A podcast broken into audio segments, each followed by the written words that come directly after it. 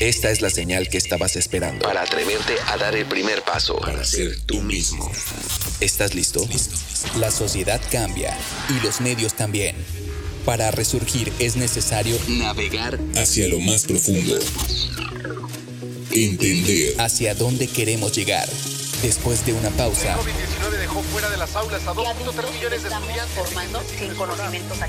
Un nuevo comienzo nos espera.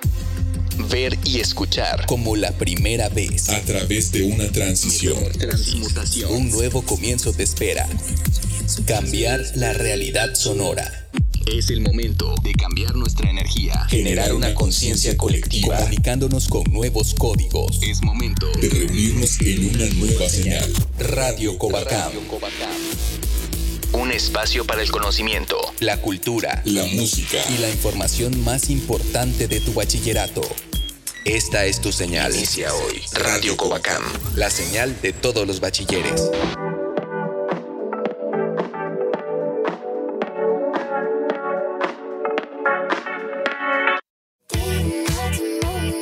Bienvenidos a la edición 711 del programa de todos los bachilleres, Radio Covacam. Yo soy Alex González y saludo a mis compañeros en este programa, Ara Bonilla y Mario Más. El día de hoy estaremos presentando a muchos talentos del Covacam, como la profesora Fabiola Mesa May, egresada y docente del plantel 13 Calquiní, quien nos compartirá lo que sintió al obtener el Premio Estatal de la Juventud 2021. Nuestros alumnos son nuestro orgullo y en Orgullo Covacam escucharemos a Aldo Silva, quien cursó sus estudios en el plantel 14 Ispujil y quien hace unos pocos meses resultó ganador de la medalla de bronce en la Olimpiada Nacional de Biología. Celebramos el Día de la Lengua Materna y para ello estará con nosotros el maestro Francisco Gustavo Collichi del plantel 13 Calquiní, en donde enseña tecnologías de la información, un maestro mayablante que nos comparte sus experiencias como educador bilingüe. Y en la música te invitamos a conocer el tema Ay Dios Juanito del grupo Los Maiceros, un canto ceremonial con raíces prehispánicas para sentirnos orgullosos de nuestra identidad maya. Esto y más en el programa de hoy de Radio Covacam, la señal de todos los bachilleres.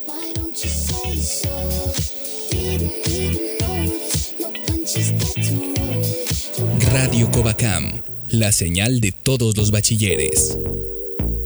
Seguimos en Radio Covacam y ahora presentamos a un orgullo de esta institución. Estamos hablando de la maestra Fabiola Mesa May del plantel 13 Calquiní. Ella nos contará un poco acerca de su trayectoria porque es acreedora al Premio Estatal de la Juventud en la categoría Logro Académico B por su empeño y dedicación en proyectos de investigación y divulgación científica, entre otros méritos. Pero para ello la maestra nos va a platicar acerca de su trayectoria. Maestra Fabiola, bienvenida a Radio Covacam. Hola, hola, ¿qué tal? Es un gusto tenerla aquí a la distancia, pero cuéntenos, maestra, ¿cómo ha sido su trayectoria? Sabemos que es docente de este plantel, pero también fue alumna. Así es, efectivamente, yo inicié mis estudios en el Colegio de Bachilleres Plantel Calquiní en el 2013 y realmente en, esos años que, que estuve todavía no, no tenía muy claro, muy definido lo, que quería, pero sí sabía en ese momento que me gustaba todo lo que tuviera que ver con ciencias, ¿no? Es especialmente la química. Me decidí por, un, por la ingeniería bioquímica, que la estudié también en, en Calquiní, en el tecnológico. Y de esa manera pues me fui formando en estas áreas tan interesantes que son las ciencias experimentales y pues cuando concluí esta parte de, la licenciatura pues me decidí no por aventarme en esta maravillosa profesión que es la docencia. Maestra, también sabemos que ha hecho diferentes actividades como también ser mentora y entrar en diferentes proyectos. Cuéntenos acerca de ello.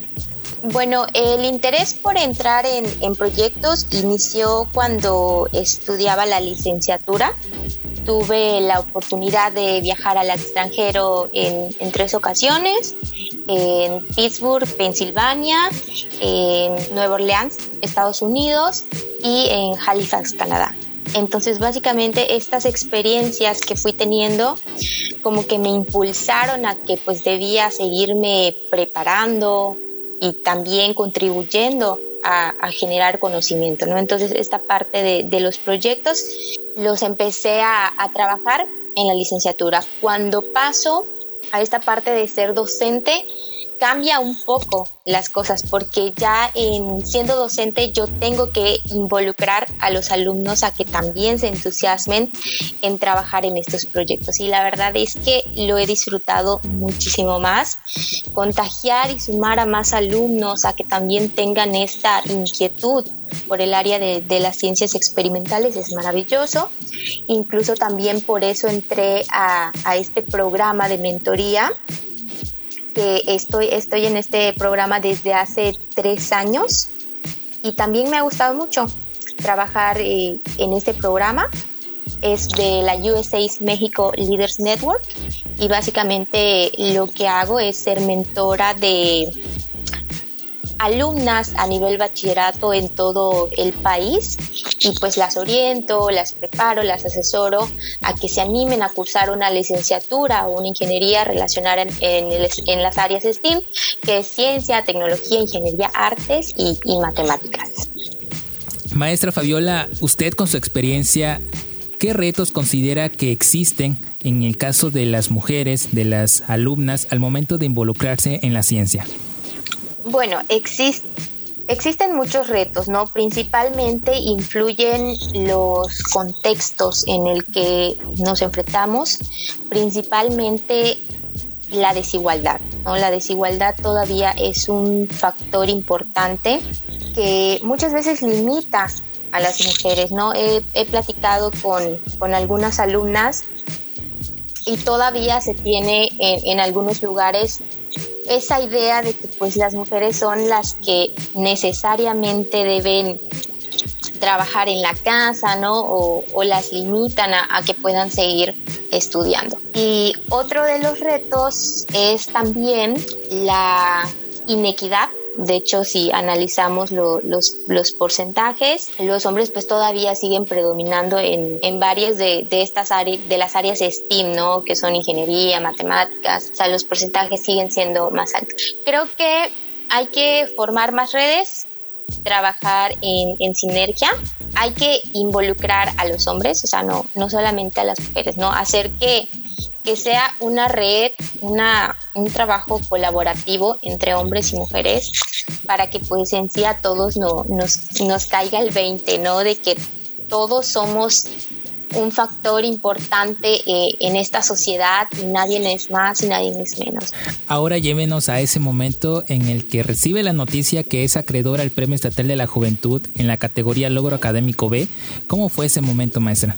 Híjole, ese momento fue muy emotivo para mí porque, bueno, había metido mi solicitud a este premio anteriormente, de hecho justo cuando era estudiante en el tecnológico de, de Calquiní. Entonces siempre menciono que este premio pues no es, no es solo mío, ¿no? Sino es de todas las personas que han formado parte de mi formación académica y también profesional.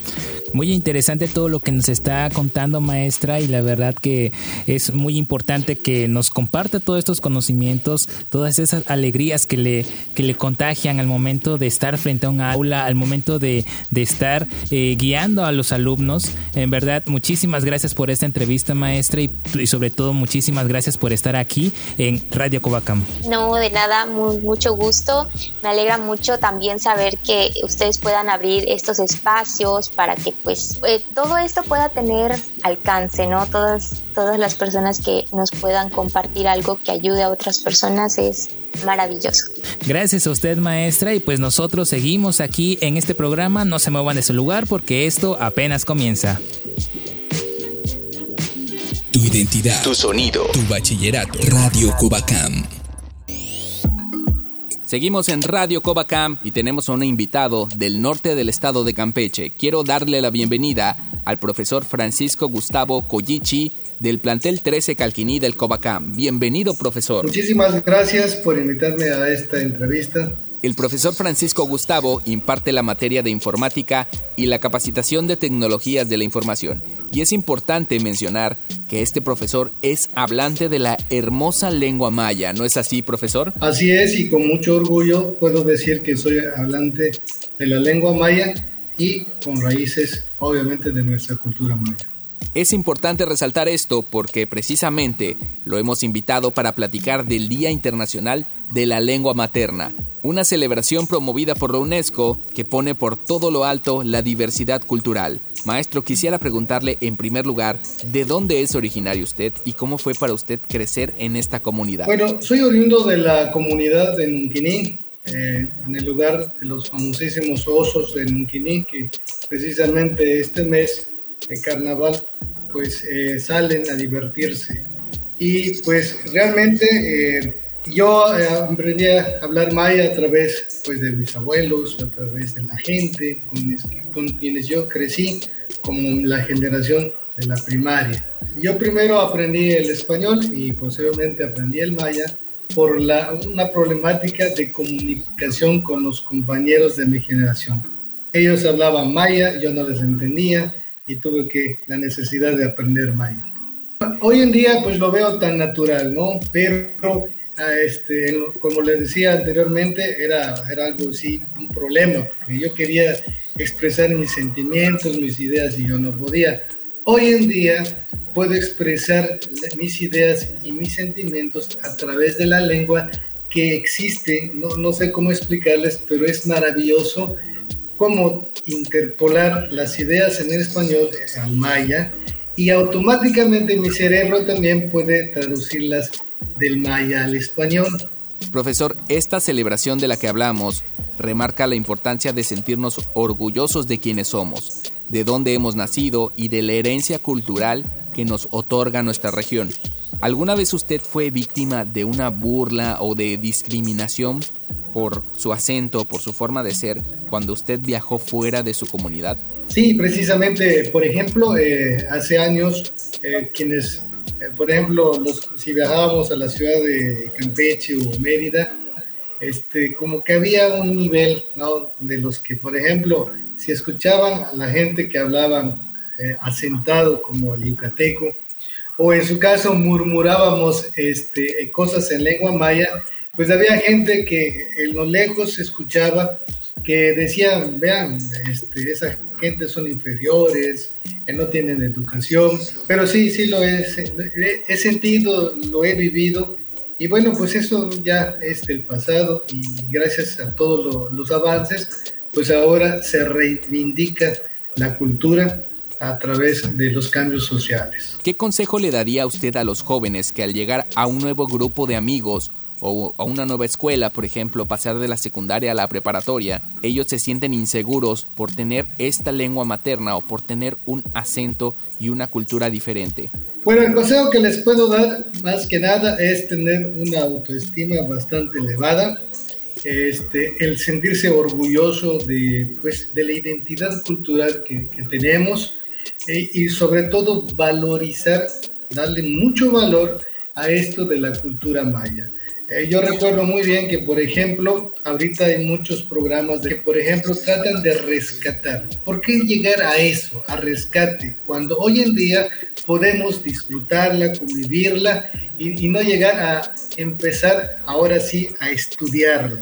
Hoy en día existen pocos mayablantes de los que a lo mejor nos sentimos orgullosos, otros a lo mejor se sienten discriminados, otros a lo mejor tienen el apellido maya, pero a lo mejor se les dificulta escribir y participar en las actividades culturales de la lengua maya. Como por ejemplo, hoy en día se ha perdido mucho este, esta tradición llamado el hitzmec, el sutup. El sutup, por ejemplo, es una, es una hierbita silvestre que mis abuelos, yo por ejemplo, eh, me acuerdo que decían de que el niño no ha, no ha aprendido a hablar. Bueno, buscan el sutup y este, se lo desenrollan porque es un fruto este, que está enrollado y la tradición que es que el niño al buen tiempo va a aprender a hablar como arte de magia, ¿no? Y sobre todo las leyendas y la cultura, sobre todo del pueblo donde yo soy, eh, Por ejemplo, mi pueblo, como todos los pueblos del Camino Real, son muy fiesteros, tradicionalistas. Cada semana hay fiestas del patrono de barrio. Bueno, estamos llenos de tradiciones. Maestro, hablar una lengua indígena y dedicarse a la educación como lo hace usted es sin duda una gran fortaleza. Y es muy importante para el Covacam destacar el trabajo que realizan maestros como usted. Cuénteme en su experiencia docente, ¿qué tan importante ha sido hablar lengua maya y recibir a alumnos en su clase que compartan esta lengua materna? Bueno, desafortunadamente en el plantel 13 no, hemos tenido un programa que reivindique nuestra cultura, de tal grado que cuando yo entro a clases, por ejemplo, y hago una pregunta en lengua maya, o pregunto, ¿quiénes saben hablar maya? Pues nadie me contesta. O de repente eh, eh, hacer las dichosas, este, los tiempos, eh, este, en donde podemos hacer un pequeño descanso, les hablo en maya, les cuento una anécdota de maya, pero no, es, no, no lo toman en serio porque a lo mejor hay un poco de este, pena, miedo de cómo expresarse. Pero ahora, hoy en día, fíjense, por ejemplo, yo he participado en un curso para este, los profesores de educación indígena de la Secretaría de Educación Pública del Estado de Campeche, en donde me invitaron a dar un curso en lengua maya donde, por ejemplo, teníamos que manejar todas las estrategias didácticas, pero escritas en lengua maya. Entonces, me hubiese gustado, me gustaría en el, futuro, que, por ejemplo, pues nosotros, eh, la Dirección General de del Colegio de Bachilleres, pueda buscar una estrategia donde, pues yo creo que voy a ser el primero en decir, yo quiero participar para fomentar más la cultura pero este, lo poco que puedo hacer es convivir con los muchachos, comentarles cosas en lengua maya y bueno, con eso he vivido este, la didáctica con mi lengua. Y hablando de tecnología, ¿usted considera que los medios digitales pueden ser un impulso para proyectar la lengua maya o por el contrario cree usted que la tecnología es una amenaza para que las culturas indígenas desaparezcan? No, no, al contrario, eh, son medios masivos de comunicación en donde, por ejemplo, si hay un buen plan este, para poder eh, difundir la, lengua, es, un buen aliado, es cuestión de cómo lo manejemos. Están las redes sociales, si usted entra, por ejemplo, a Facebook, por ejemplo, a encontrar un montón de grupos donde nos enseñan lengua maya, ya sea individual o, grupal. Entonces, yo creo que las, los medios de comunicación no son, este, al contrario, no nos van a perjudicar, eh, nos van a mejorar para difundir más nuestra cultura. Pero hay un detalle que puedo comentar y abonar mi granito de arena. No es lo mismo eh, hacer un plan y rescatar las tradiciones a rescatar realmente los sentimientos de los pueblos mayablas. No es lo mismo que yo escriba una poesía, como existen muchos en nuestro estado, eh, pero eh, lo empiezan a estandarizar.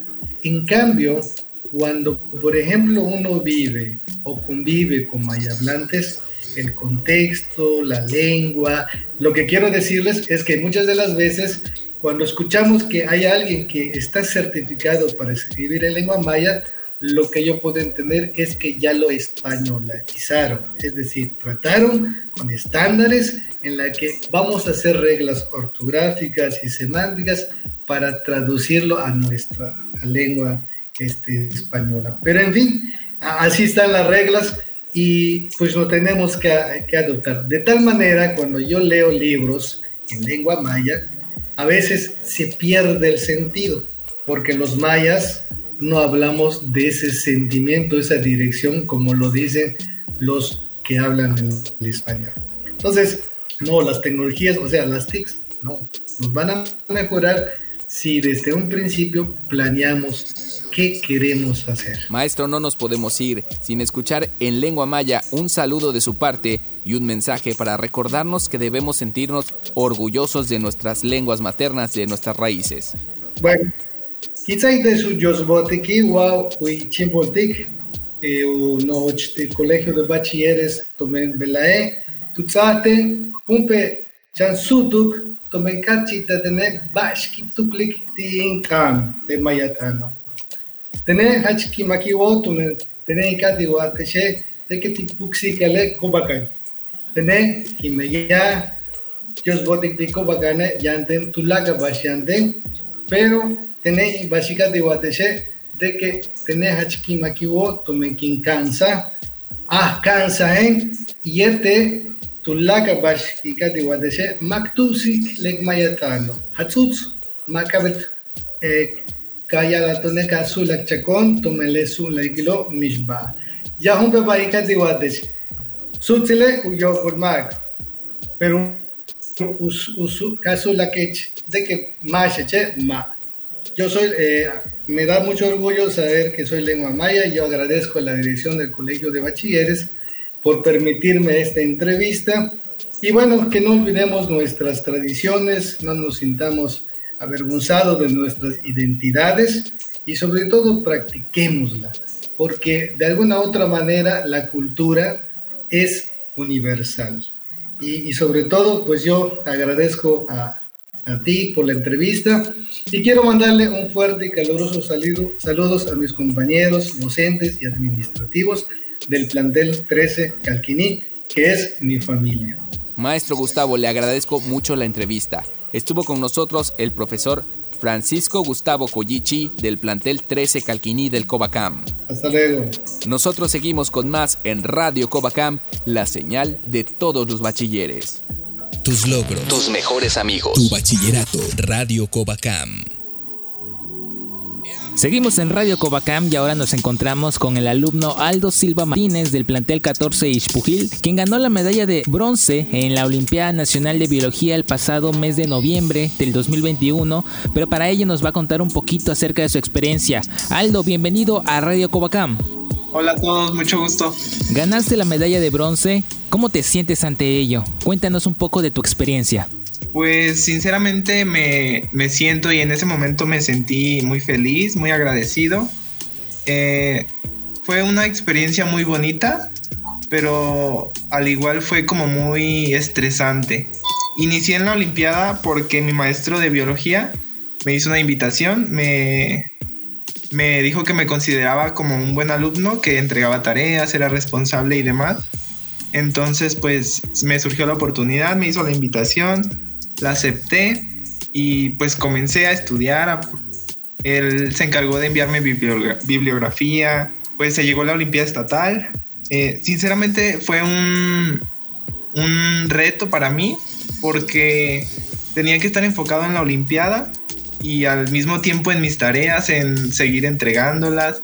Ahora trasládanos a ese preciso momento en el que te dicen que eres acreedor a la medalla de bronce en la Olimpiada Nacional de Biología.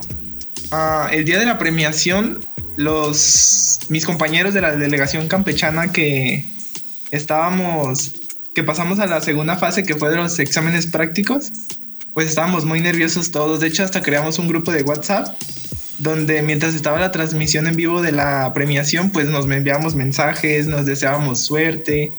Eh, la verdad, todos queríamos que todos ocupáramos algún puesto. Y pues así fue. Eh, comenzaron con las medallas de bronce y cuando mencionaron Campeche y dijeron mi nombre, la verdad sí, hasta grité en mi casa, estaba con mis papás y en el grupo de WhatsApp mis compañeros felicitándome y demás y fue muy, muy bonito la verdad. ¿Qué viene para Aldo a partir de este momento?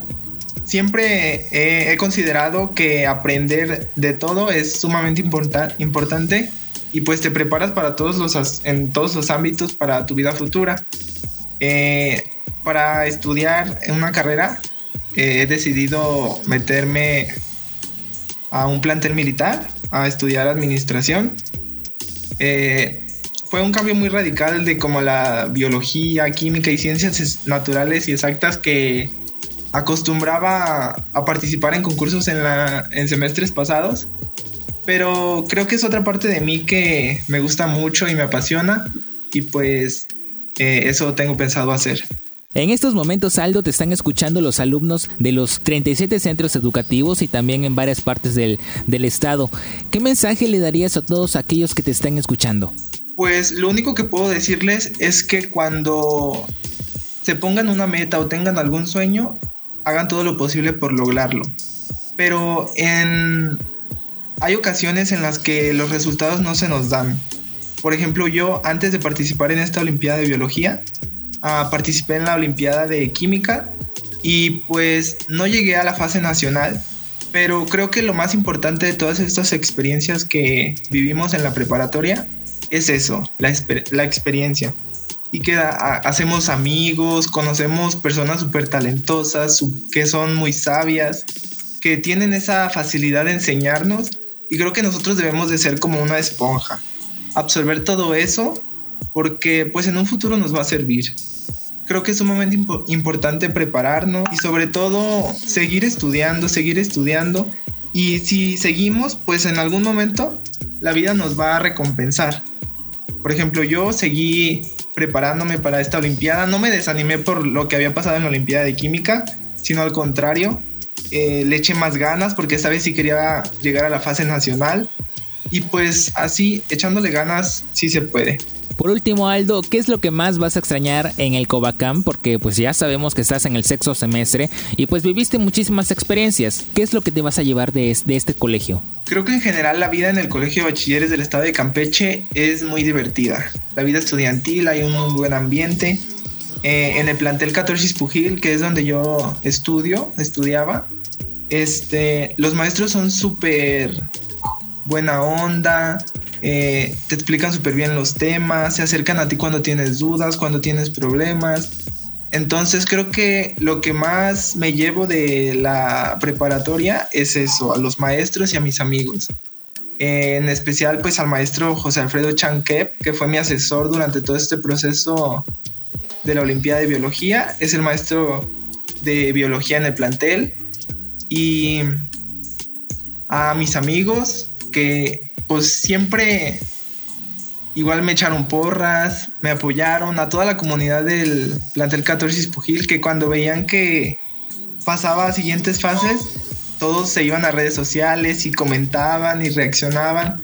Entonces creo que en general todo es una muy bonita experiencia y pues eso. Muchísimas gracias Aldo por compartirnos tu experiencia aquí en Radio Cobacam y pues te deseamos mucho éxito en los próximos proyectos que tengas. Gracias a ustedes, mucho gusto. Y con esto terminamos la entrevista de hoy. Nosotros seguimos aquí en Radio Cobacam, no se muevan. Música en Radio Cobacam, esta es la señal. Durante el año 1993, el cual fue elegido como el Año Internacional de los Pueblos Indígenas, se llevó a cabo en los municipios de Campeche, Jopelchen y Calquiní el Encuentro Internacional de Pueblos Mayas. Además de convivir e intercambiar experiencias entre los diversos grupos provenientes de la región mesoamericana, en este encuentro se celebró un festival musical en el que participaron 21 agrupaciones de México, Guatemala, Honduras y Belice. Te invitamos a escuchar uno de los temas de este festival titulado Ay Dios Juanito, del grupo musical Los Maiceros, el cual se describe como un canto ceremonial empleado en la celebración de matrimonios y para la preparación de las siembras. Te dejamos con parte de este tema. Sigue escuchando Radio Cobacam.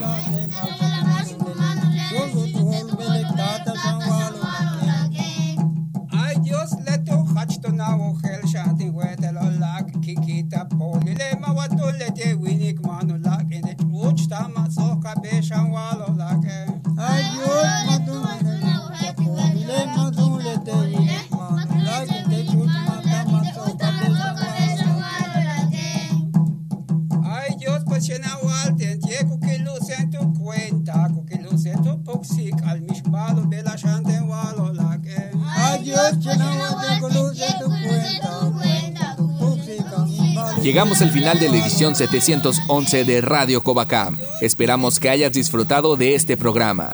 Te invito a seguirnos en Facebook y en Instagram como Cobacam-oficial. Suscríbete a nuestro podcast en Spotify para escuchar este y todos nuestros programas directamente en tu celular. Escúchanos cada miércoles con un programa nuevo de Radio Cobacam a través de tu estación favorita. Yo soy Alex González y te doy las gracias por habernos escuchado. Gracias a todos los que hacen posible la transmisión de este programa.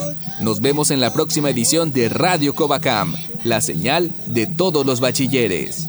Esta es la señal que une a todos los bachilleres. Es momento de una nueva señal. Radio Covacam desde la ciudad de San Francisco de Campeche, Campeche, para 37 comunidades escolares. 9.000 alumnos en 13 municipios. www.covacam.edu.mx Radio Covacam, la señal de todos los bachilleres.